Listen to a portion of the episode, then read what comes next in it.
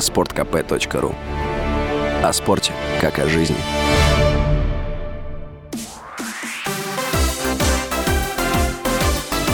Новости спорта. Российская теннисистка Дарья Касаткина обыграла представительницу Бельгии Элиза Мертенс на турнире в Вашингтоне. Матч завершился победой россиянки со счетом 6-3-7-5. В следующем матче Касаткина встретится с украинкой Элиной Свитолиной. Турнир в Вашингтоне проходит с 31 июля по 6 августа. Общий призовой фонд составляет 780 тысяч долларов. Действующий победитель турнира – россиянка Людмила Самсонова.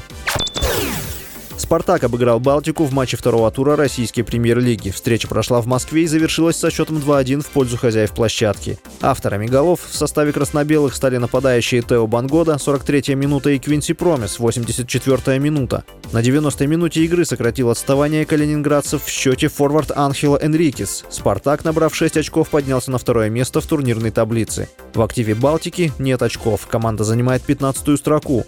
Балтика впервые за 25 лет вернулась в элитный дивизион. В футбольной национальной лиге сезона 2022-2023 команда заняла второе место, уступив лишь казанскому «Рубину».